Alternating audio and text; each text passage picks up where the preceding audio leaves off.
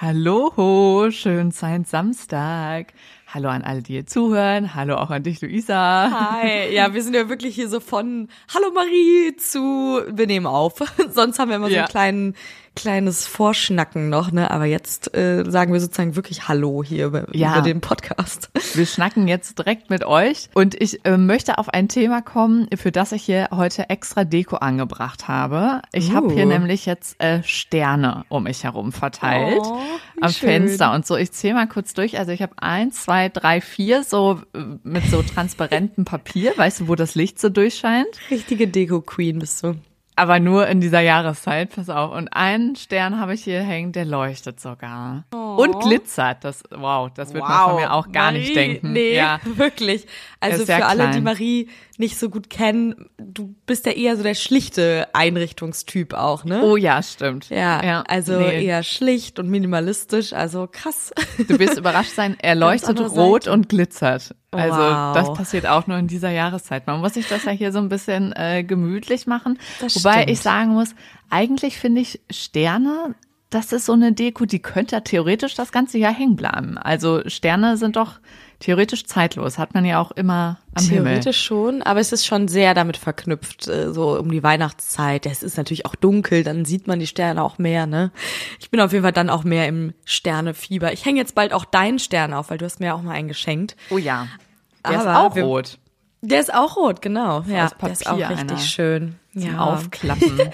So viel zu unserer Deko zu Hause. Mhm. Wir wollen hier aber nicht nur äh, die Fake-Sterne an unserem Fenster angucken, sondern wir wollen sozusagen Sterne mit riesigen Teleskopen betrachten. Also echte Sterne. Wir wollten nämlich wissen, woher weiß man eigentlich, wie so ein Stern aufgebaut ist, also woraus der besteht. Wie kann man das herausfinden? Ist da mal jemand hingeflogen und hat eine Sternprobe genommen oder wie genau ist das abgelaufen? Und das Spannende ist, eine Frau hat diese Erkenntnis gehabt. Also sie hat herausgefunden, woraus Sterne bestehen. Wir sprechen heute über diese Frau und zwar ist das Cecilia Payne und ihre Entdeckung, dass Sterne hauptsächlich aus Wasserstoff bestehen. Behind Science. Geschichten aus der Wissenschaft. Mit Marie Eickhoff und Luisa Pfeifenschneider. Ja, heute reisen wir also Billionen Kilometer entfernt in eine ganz andere Galaxie zu den Sternen. Darauf freue ich mich schon sehr heute, denn ich mag es total, Sterne zu beobachten. Da habe ich immer so ein Gefühl von, also ich bin jetzt wirklich keine Spezialistin, ich erkenne jetzt nicht mega viele Sternzeichen oder so, aber ich finde es einfach schön, diese Vorstellung, das ist wie so eine, so eine Decke, die da oben am Himmel ist, die geht so gefühlt einmal um die Erde und alle auf der Erde können das sehen. Das finde ich auch verrückt. Ja, egal wo du stehst, man kann, dieselben Sterne angucken. Ja. Also das ist so faszinierend und ich finde manchmal wird einem fast, also wenn man wirklich viele Sterne sieht, so ein bisschen schwindelig. Wenn man länger da drauf guckt, dann erkennt man ja auch immer mehr Sterne und Ja. dann ist es fast so zu weit weg und zu gigantisch und wenn man sich dann noch Gedanken macht, was da noch so ist, dann muss man ganz schnell, finde ich, manchmal dieses Gedankenkarussell so ein bisschen einstellen, sonst wird man verrückt. Ja, total. Wobei es gibt ja Leute, die haben das dann eben nicht eingestellt, sondern genau Ja. weitergeguckt. Ich möchte aber jetzt noch einmal kurz wissen, hast du schon mal so unterm äh, Sternenhimmel geschlafen? Ja, schon äh, schon mehrfach. Also damals bei meinen Eltern im Garten auch, also mehr in der Stadt. Also sieht man nicht ganz so viele. Ich glaube, die meisten Sterne in meinem Leben überhaupt habe ich gesehen. Das war in Kanada. Wirklich mitten im Wald. Da war Boah. nur so eine ganz kleine Farm und dann ist nachts der Feuermelder losgegangen. Alle raus? Und alle raus, alle mussten aufstehen. Es war nichts, es war ein Fehlalarm. Und dann habe ich einen Sternenhimmel gesehen. Boah, da dachte ich krass. wirklich so, das ist, wir sind so klein und unbedeutend. Ja. Und das war ein Wahnsinn. Also das kann ich gar nicht beschreiben. Alles voller Sterne und ja, in diesem besonderen Setting dann eben auch. Also das war schon krass. Aber ja, ich habe auch schon mal unter Sternenhimmel geschlafen. Du auch?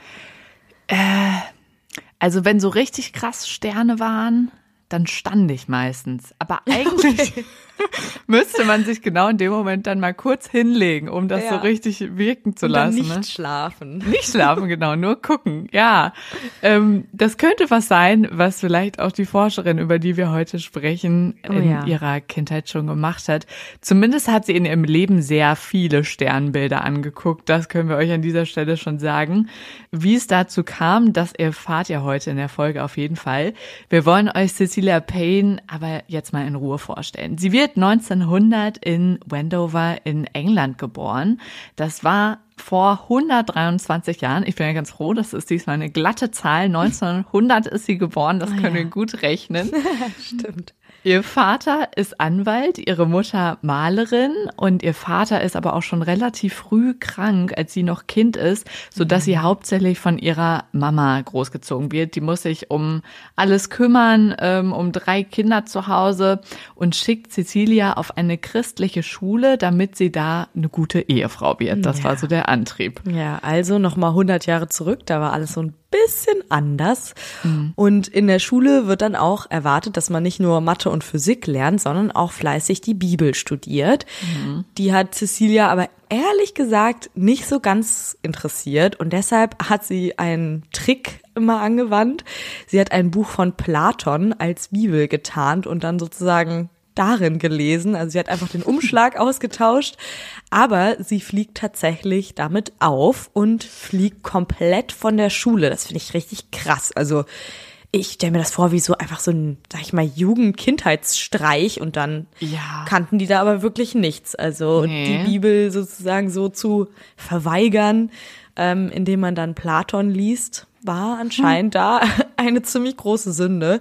Und da ist sie gerade mal 16 Jahre alt und eigentlich nur ein Jahr von ihrem Abschluss entfernt. Also richtig hart, was sie da Ja. angetan wurde. Also ich finde, da kommt aber auch schon so ein bisschen raus, wie ernst sie das meinte. Also sie äh, will da jetzt keine Zeit mit aus ihrer Sicht nutzlosen Büchern verbringen, sondern äh, ja, überlegt sich was, wie sie das lesen kann, was sie interessiert. Und sie hat dann in dem Moment Glück, denn es gibt noch eine andere Schule in London und die nimmt sie für dieses letzte Jahr auf. Das ist die St. Paul's School for Girls, die schon ein bisschen fortschrittlicher ist. Und an dieser Schule trifft Cecilia dann auch zum ersten Mal auf Menschen, die ihren Wissensdurst erkennen und auch unterstützen. Deshalb ist sie dann, als sie aufs College, also auf die Uni geht, schon total angefixt von Naturwissenschaften.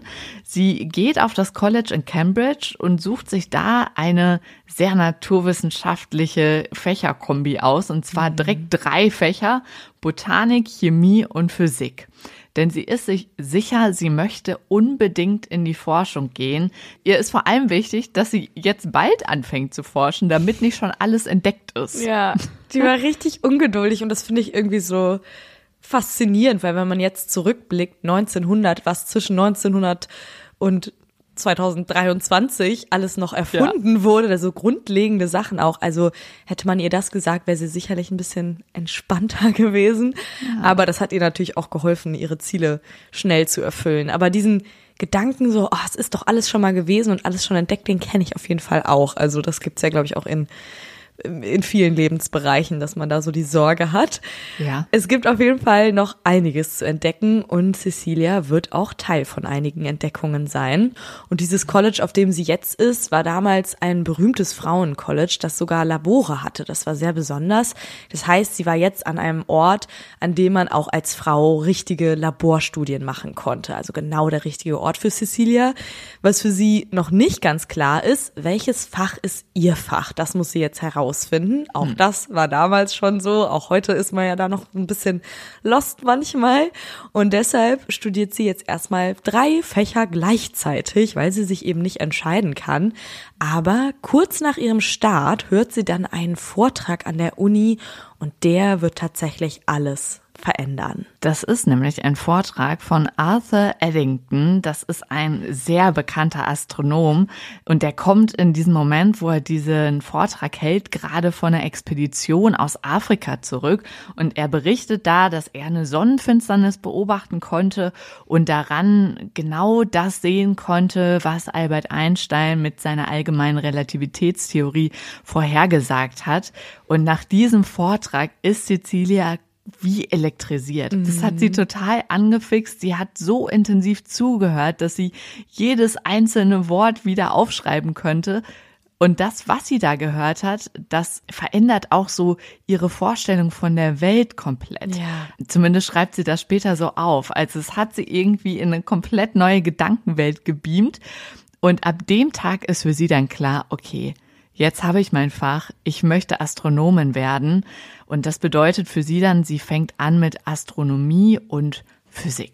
Ja, ich finde es auch so beeindruckend, dass eigentlich diese eine Vorlesung komplett die Richtung für sie vorgegeben hat. Ich weiß nicht, ob es bei dir so eine gab. Ich habe mal überlegt, also bei mir auf jeden Ja. Fall keine Vorlesung, in der Schule dann vielleicht eher so Lehrer, die Ich wollte gerade sagen, einen da in eine Richtung so gestupst haben. Aber ne? überleg mal, sie war ja erst, als sie auf Stimmt. der Uni war, überhaupt so in Kontakt mit Naturwissenschaften. Da hat sie ja zum ersten Mal so das überhaupt dem Mhm. so nachgehen können. Und ich glaube, heutzutage ist halt super, dass wir das im besten Fall alles schon in der Schule erleben das und da stimmt. schon rausfinden, was wir Oder wollen. halt Bücher lesen dürfen, ne? Ja, genau. Oder das Internet nutzen können heutzutage. Richtig, stimmt. Aber auf jeden Fall toll, dass sie da ja so inspiriert aus dieser Vorlesung rausgegangen ist.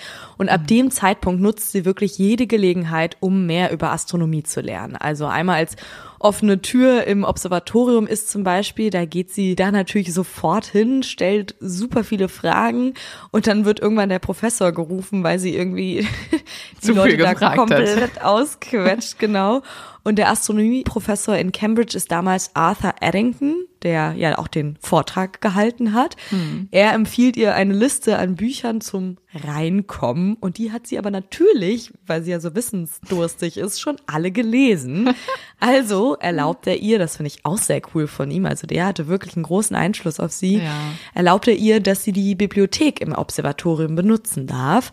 Es ist auch so krass, dass damals so das gesamte Wissen in so Bibliotheken gespeichert war, ne? Und so ein Zugang konnte ja dein komplettes Leben eben verändern. Absolut. Ich meine, heute gibt's ja wirklich auch extra Suchmaschinen nur für Studien Ja. und so. Und bei ihr war das eben so, das war so, ich glaube, für sie echtes Paradies. Mhm. Also irgendwie so ein Ort, wo all jetzt diese neuesten Journals, Veröffentlichungen aus dem Bereich Astronomie das waren. muss krass gewesen sein. Das war der Ort, wo sie hin musste.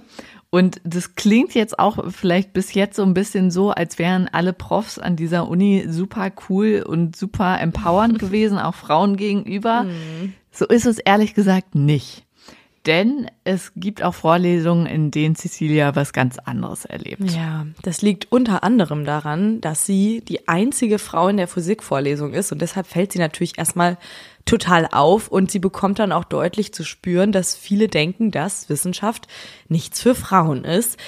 Immer wenn zum Beispiel Ernest Rutherford, das hat mich ein bisschen enttäuscht, weil den kannte ich ja sogar auch, also es ist so ein Ja, der kam mir schon mal vor. Ne? Physiker, genau. Ähm, der war wohl nicht so von der frauenfreundlichen Freundlichen. Sorte.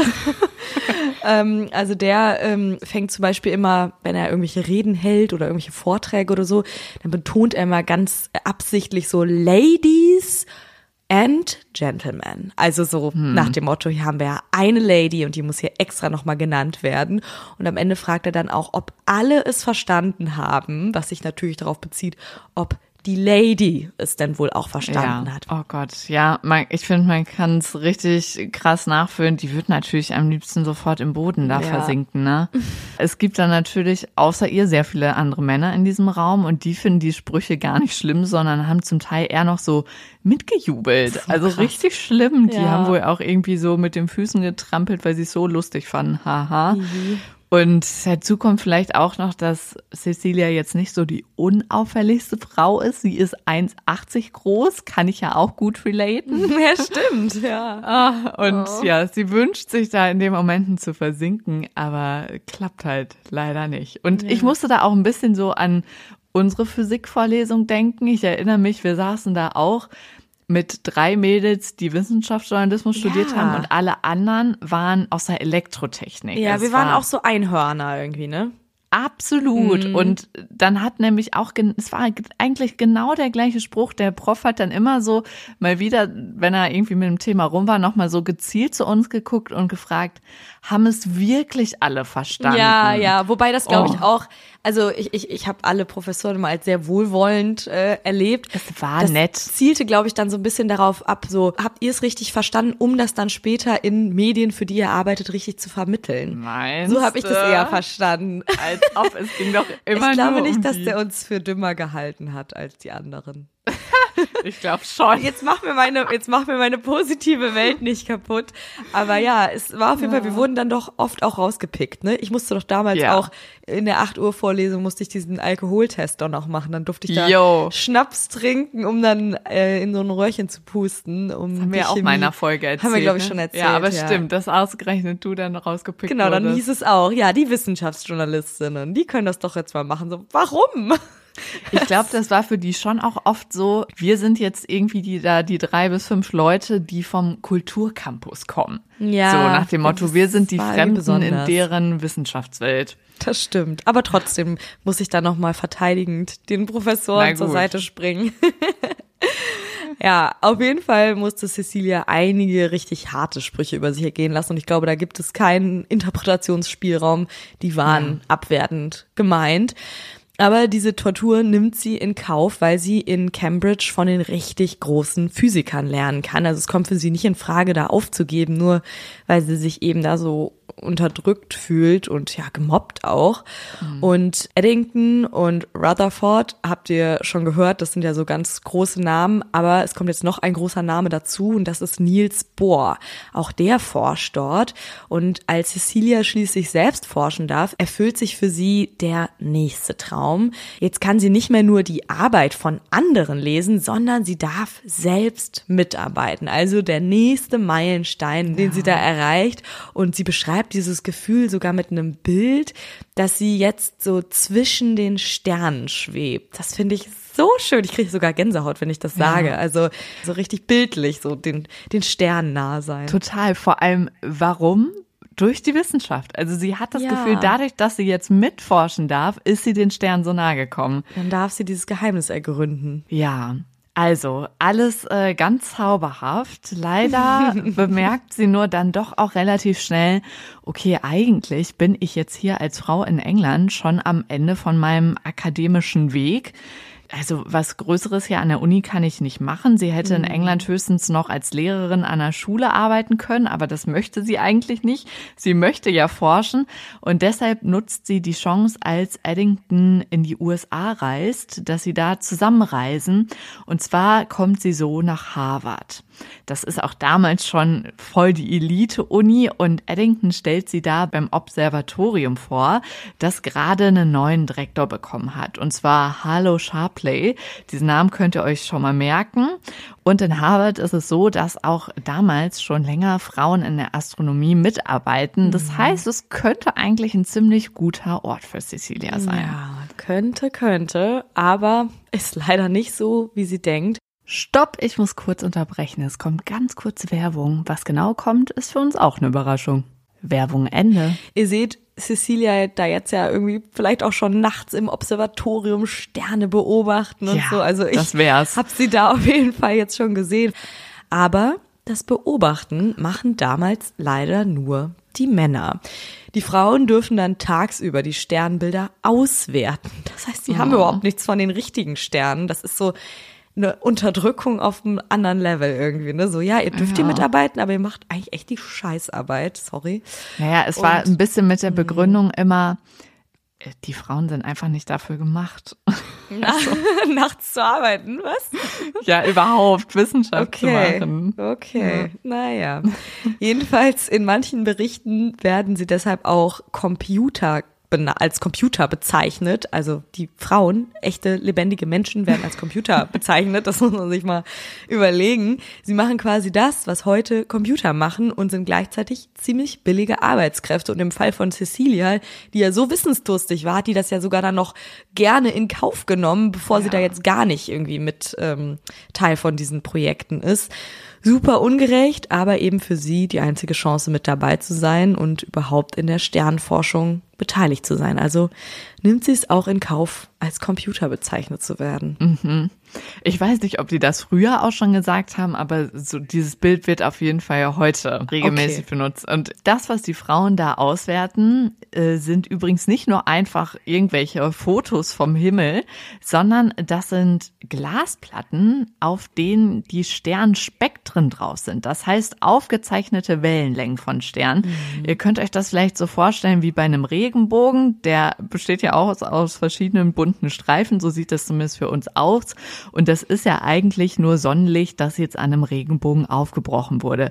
Kennt ihr auch von einem Prisma oder so, wenn man dadurch guckt, wird so das Licht aufgebrochen in die einzelnen Wellenlängen. Und um das Spektrum von einem Stern zu sehen, muss man das Licht vom Stern eben aufbrechen. Und dafür wird das Teleskop mit einem Spektroskop verbunden. Und die Bilder, die dann dabei rauskommen, die haben eben diese Frauen analysiert und da kann man relativ viel von ablesen. Es gibt zwei mhm. Forscher aus Deutschland, Gustav Kirchhoff und Robert Bunsen, die haben zum Beispiel damals schon herausgefunden, dass jedes Element genau ein charakteristisches Spektrum hat. Das heißt, es gibt pro Element so eine Art Fingerabdruckspektrum. Mhm. Das ist sozusagen wie so ein ganz spezieller Fingerabdruck von den Elementen, die da im Himmel unterwegs sind. Und man kann anhand dieser Spektren erkennen, welche Elemente sich im Himmel befinden. Und diese Erkenntnis, die ist schon da, als Cecilia mhm. jetzt nach Harvard kommt. Also ich habe mir bisher Sterne nur so einfach angeguckt und ja. nicht so richtig analysiert. Auch nicht so bunt vorgestellt, ne? Nee, stimmt, ja. Man dachte, was dachte man denn, dass sie weiß und gelb sind, ne? So vielleicht. Ja, ist wie bei der Sonne auch, wenn du die anguckst und wenn sie dann ja. eben durch einen Regentropfen scheint, ist es ja, ein Regenbogen. Ja, oh, schön. Mhm. Cecilia bleibt dann also in Harvard, auch wenn es da schwierig ist, aber sie merkt irgendwie, da kommt sie den Sternen noch mal ein Stückchen mhm. näher. Und Harlow Sharpley, mit dem sie ja dann damals auch ähm, da in Harvard zu tun hatte, besorgt ihr ein Stipendium für zwei Jahre. Klingt jetzt erstmal, als hätte der gute Absichten, aber so richtig gut sind die nicht. Danach wird sie seine technische Assistentin, was heißt, sie ist richtig, richtig schlecht bezahlt und ja. eine sehr gute Arbeitskraft, aber für diesen Harlow ja, voll Sharpley. überqualifiziert. Genau, und ihr kennt das Spiel aus anderen Folgen, leider. Sharpley verfolgt leider einen anderen Plan, also er will sie nicht irgendwie fördern, ähm, um sie zu fördern, sondern er kann sie einfach sehr, sehr gut für seine Arbeit gebrauchen. Er möchte aus seinem Observatorium ein Astronomieinstitut machen, weil es in Harvard noch keine richtige Astronomieabteilung gibt. Und dafür braucht er jemanden, der eine Doktorarbeit bei ihm abschließt. Und Cecilia sagt ihm, dass sie gerne bei ihm anfangen würde. Und Klar. bis zu diesem Moment scheint das ja eine absolute Win-Win-Situation zu sein. Also er braucht eine Doktorandin oder einen Doktoranden, sieht diese begabte Cecilia, die er vielleicht ja. auch noch ein bisschen schlechter bezahlen kann, die ist, naja, man kann schon sagen, verzweifelt und will das unbedingt und willigt ein. Also klingt erstmal alles nach einem okayen Deal, ne? Mhm. Ich glaube, es ist immer so eine Mischung aus verzweifelt und übermotiviert. Also, ja, genau, das kann es auch sein. Sie hatte ja schon richtig Bock. Ja. Ja. Und sie startet dann also mit ihrer Promotion in Harvard. Klingt schon ziemlich fancy. Ja. Und sie will sich jetzt diese Sache mit den Spektren genauer angucken. Also sie nimmt die sogar mit nach Hause, diese Glasplatten, wo diese Spektren drauf sind, versucht da irgendwie Tag und Nacht da jetzt das Interessanteste rauszulesen. Mhm. Und bis jetzt war das immer so, wenn Leute das ausgewertet haben, haben sie darin sehr viele Elemente gefunden, sodass sie immer davon ausgegangen sind, okay, die Verhältnisse sind im Rest vom Universum ähnlich wie hier auf der Erde. Es gibt lauter verschiedene Elemente, genau wie bei uns. Aber mhm. Cecilia glaubt nicht daran. Ihr erscheint das total unlogisch, weil dabei eine Sache nicht berücksichtigt ist. Und das ist, dass Sterne unterschiedlich heiß sind. Es gibt damals einen Forscher aus Indien, der hatte schon gezeigt, durch Energie von außen wird ein Atom zum positiv geladenen Ion und dadurch mhm. verändert sich auch das Spektrum. Das heißt, vielleicht sind da gar nicht so viele unterschiedliche Elemente im Universum unterwegs, sondern es sind einfach nur Sterne mit verschiedenen Temperaturen. Mhm. Dem geht sie jetzt nach. Spannend. Und als sie dann diesen Einfluss der Temperatur schafft rauszurechnen, sieht sie zum allerersten Mal das unverzerrte Ergebnis und die Elemente, aus denen Sterne wirklich bestehen. Und sie macht wirklich eine ganz eindeutige Entdeckung. Wenn sie die Sterne untersucht, stößt sie auf extrem viel Wasserstoff millionenfach mehr Wasserstoff, als wir es von der Erde kennen. Und damit findet Cecilia tatsächlich heraus, woraus Sterne bestehen. Also sie ist nicht mit einem Röhrchen zu den Sternen geflogen, nee. hat da mal so eine Probe genommen und die analysiert, sondern das Ganze war wesentlich komplexer und mit mehr Mathematik verbunden. Und sie findet eben da jetzt heraus, dass sie hauptsächlich aus Wasserstoff und ein bisschen aus Helium bestehen und alle anderen Elemente spielen da eigentlich keine so große Rolle. Also es ist kein riesengroßes Spektrum an Elementen, sondern eben hauptsächlich Wasserstoff und Helium. Helium. Und das ist wirklich eine Sensation, dass sie das jetzt rausgefunden ja. hat, weil eben alle anderen, auch die ganz Großen, zu diesem Zeitpunkt von was ganz anderem ausgehen. Das heißt, sie widerspricht in dem Moment den größten Köpfen in der Astronomie. Uiui. Also ihr müsst euch vorstellen, jetzt ausgerechnet Cecilia Payne macht diese Entdeckung. Ne? Die ist da gerade mal 25 Jahre alt, hat ja gerade irgendwie ist dabei, ihre Doktorarbeit zu schreiben und dann zu allem Überfluss auch noch eine Frau. Also ihr könnt Geht euch vorstellen, nicht. auch wenn sie selbstbewusst ist, zumindest in meiner Vorstellung, das ist jetzt schon irgendwie nochmal eine ganz andere Größenordnung. Ähm, und sie überlegt echt jetzt, oh, was mache ich? Und überlegt mal ihren Doktorvater dazu zu holen für eine Zweitmeinung denn sie weiß jetzt doch irgendwie nicht so ganz genau, wie sie damit umgehen soll und braucht einfach nochmal seine Meinung, bevor sie diese Sensation veröffentlicht. Und jetzt geht's los. Haltet euch fest. Nicht verwirrt sein. Es kommt noch ein anderer Typ ins Spiel. Es ist jetzt nicht dieser Harlow Sharpley. Der hat sie sozusagen angefragt für die Doktorarbeit, aber Ihr tatsächlicher Doktorvater ist der sehr, sehr berühmte Astronom Henry Norris Russell. Nach ihm ist unter anderem das Herzsprung-Russell-Diagramm benannt, das die Sterne in verschiedene Gruppen einteilt. Und er guckt sich jetzt Cecilias Messergebnisse an und sagt sinngemäß, ah, interessant. Aber in der Realität wird das wahrscheinlich nicht stimmen. Und er empfiehlt ihr deshalb zur Sicherheit einen Satz unter ihrer Arbeit zu ergänzen, und zwar den kleinen Zusatz almost certainly not real. Ihr habt das not Stark. gehört. Er unterstellt ihr, dass sie ja, sie, nicht, dass sie sich da was ausgedacht hat, aber dass sie ein bisschen übertreibt, dass das jetzt wirklich ja. das Ergebnis sein soll. Also sie soll unter ihre Arbeit schreiben, das stimmt nicht. Das ist so heftig. Richtig krass. Und vor allem, manchmal denke ich mir das auch so, wenn man so wissenschaftlich arbeitet, oh, wäre jetzt irgendwie angenehm, ich könnte ja einfach sagen so, ich hoffe, diese Ergebnisse sind wahr. Aber natürlich sind die ah. wahr, weil man hat ja gut recherchiert und man hat das doppelt und dreifach gecheckt und so weiter. Ähm, und er will halt einfach auf Nummer sicher gehen, beziehungsweise glaubt ihr halt auch einfach nicht, was vielleicht ja. auch mit ihrem Status zu tun hat. Und das ist ja kompletter Quatsch, weil sie hat sich das ja gut überlegt und gut berechnet ja. und ist sich da ja sehr sicher, sonst hätte sie ihn ja auch nicht dazugenommen. Es ist absolut unfassbar. Vor allem findet er auch eigentlich den Rest der Arbeit ganz gut. Aber das Ergebnis, das könnte ja nicht stimmen. Wow. Also, nur weil klar. er irgendwie gerade noch in einer Wissenswelt lebt, in der das sozusagen nicht Fakt ist. Ja. Aber sie hat so eine Krass. Neuigkeit entdeckt. Mann. Naja, ihr könnt euch vorstellen, er ist der Doktorvater. Davon mhm. ist jetzt Cecilia schon auch ein bisschen beeindruckt. Deswegen beschließt sie wirklich diesen Satz darunter zu schreiben und bereut es aber den Rest ihres Lebens. Sie gibt diese Arbeit ab. Ihr könnt euch vorstellen, die Arbeit versandet, ja. weil da natürlich dieser Spruch drunter steht, dass die Ergebnisse nicht stimmen. Und Cecilia wird Lehrerin in Harvard. Das heißt, sie ähm, ja, darf da irgendwie so ein bisschen unterrichten, aber ihre Vorlesungen, die stehen auch nicht im Vorlesungskatalog, weil eigentlich sollen da keine Frauen unterrichten in Harvard. Und ja, sie ist immer noch offiziell auch als technische Assistentin angestellt. Das heißt, sie bekommt äh, sehr wenig Geld. Und alles, obwohl sie in der Zwischenzeit diese mega fantastische Sensationsdoktorarbeit abgegeben ja. hat. Und trotzdem kann sie sich davon erstmal gar nichts kaufen. Aber was äh, ein kleiner Trost ist, alle, die sie trotzdem finden, obwohl sie da ja nicht in diesen Verzeichnissen steht, die sind sehr begeistert von ihr. Ah ja.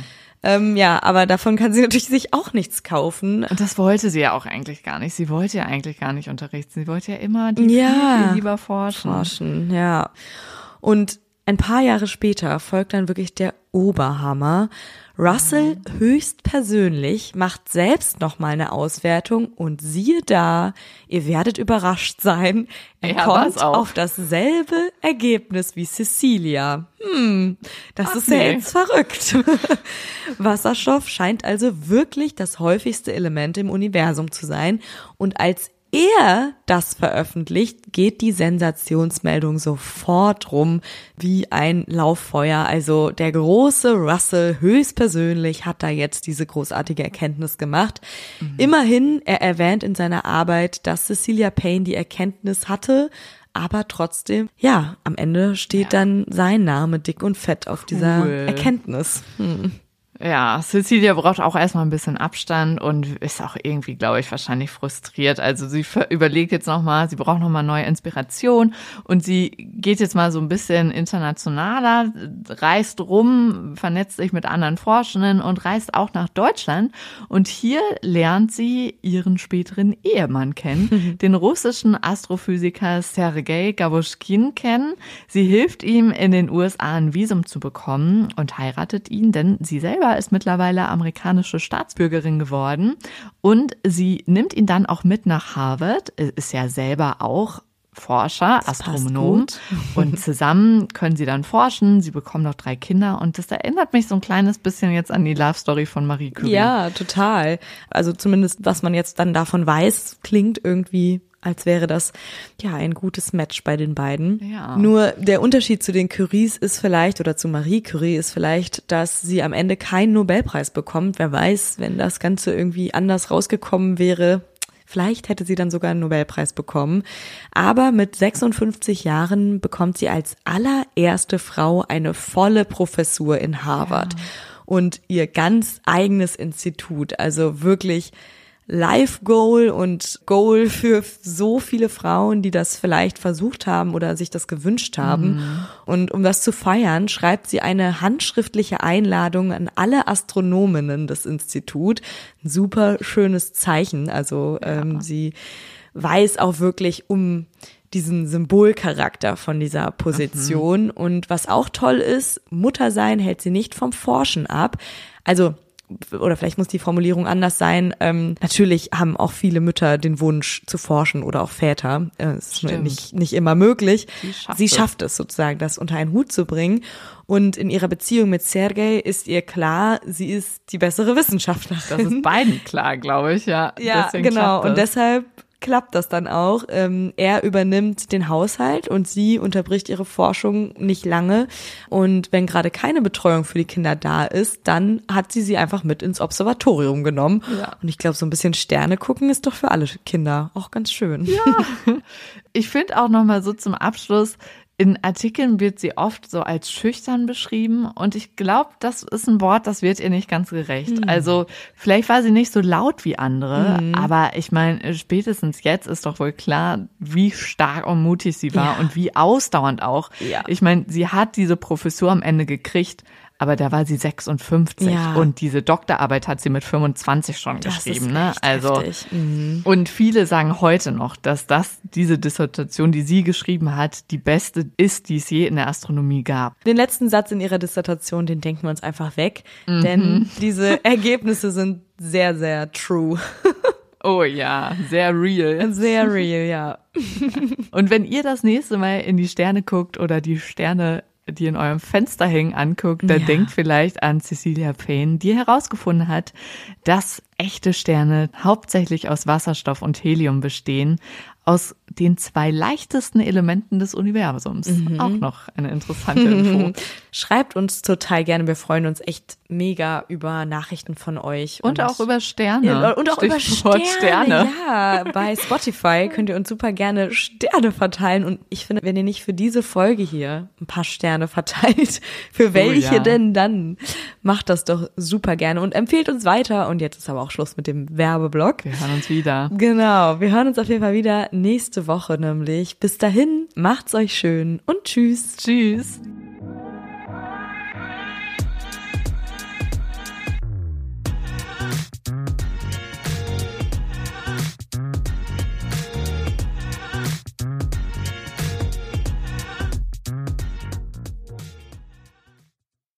This is your invitation to the intersection of versatility and design. The kind of experience you can only find in a Lexus SUV. A feeling this empowering is invite only. Fortunately, you're invited.